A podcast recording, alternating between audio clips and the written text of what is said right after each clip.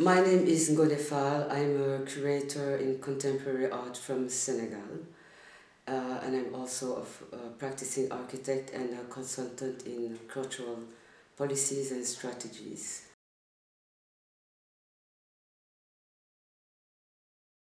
My role in the Global Art and Museum project is to advise the curatorial team about the concept and the content of the exhibition. People in the advisory board, we have been invited to join uh, this project to give insight, ideas, comments and critiques about uh, the challenge of this project because it's a very challenging uh, content and concept. And so the idea was to brainstorm with the curatorial team about their choices, about how to break down this huge thematic of globalization and about the possible uh, parts of artists and artworks and different aesthetics to be selected for the project.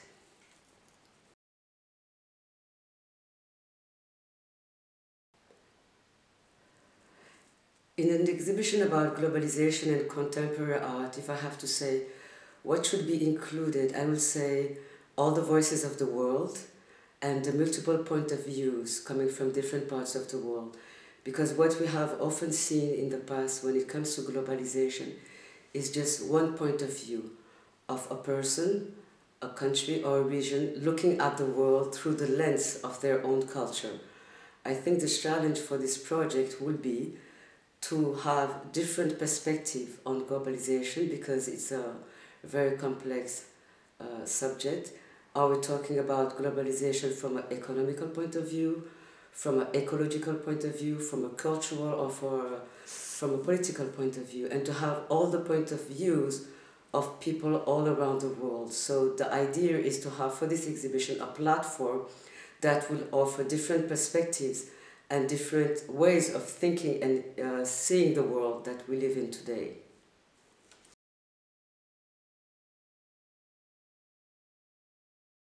Uh, the ZKM uh, exhibition space is quite vast.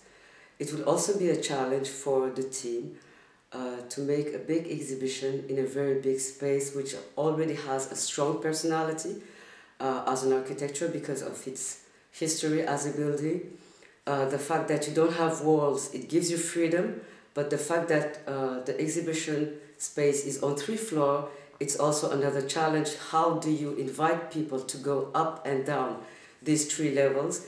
And how do you display the exhibition? Do you make different stories, each in one, uh, on one floor? That would be a more simple way.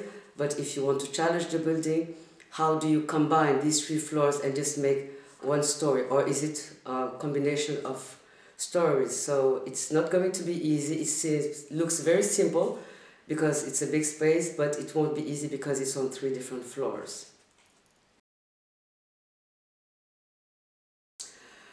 for me global uh, if i have to define it well that's very difficult i would say when i think about the word global i think about domino effects uh, everybody and everything impacting each other. Uh, one thing is sure, there's no, there's no pure culture. Uh, some people tend to forget it, but if we look at history, people have been traveling uh, since they learned how to walk. Uh, civilizations have been moving, people moving with them for different reasons, because of war, because of natural disaster, because of conquest, and because of colonization. And when people travel with their own culture, they encounter another culture and they impact each other by accident or by design. So we are all aliens in different ways. We have to accept it. And when I think of global, I think of this domino effect and this contamination wherever it comes from. And we don't have to look at this contamination in a negative way. That doesn't mean that we have to be romantic and look at it in a positive way. But when two people encounter each other, it's just maybe love at first sight or a struggle. But you can't uh, get out um, from a relationship in the way you were before encountering the person or the culture.